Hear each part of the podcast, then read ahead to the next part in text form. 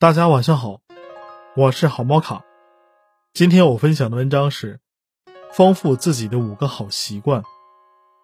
多阅读，阅读是一种从外部世界回归精神生活的过程，不仅开阔眼界，更能丰富内心。好的书籍能把一代代前人的智慧传递给你，能让你从字里行间里感受到辽阔的世界。也许读书不能立马帮你解决当下的难题，但那些你读过的书。终将融入你的骨子里，增长你的智慧，提升你的格局，让你成为一个有温度、有深度的人。少熬夜，很多人都知道睡得好有利于身心健康。其实，规律的作息还能决定一个人的生活状态。晚上早点休息，保持充足的睡眠，第二天醒来拉窗帘，让自己沐浴在清晨的阳光里，然后带着这份愉悦心情去工作，自然也会更高效。更得心应手。能控制早晨的人，方可控制人生。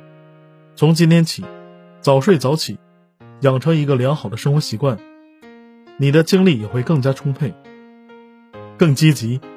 你对世界的态度，决定了你会拥有怎样的世界。如果你总是否定自己，就会在负面情绪中越陷越深。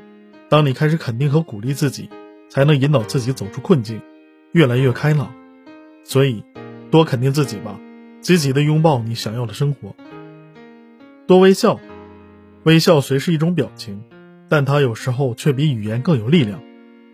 当你笑起来的时候，不仅可以感染别人，还可以疗愈自己。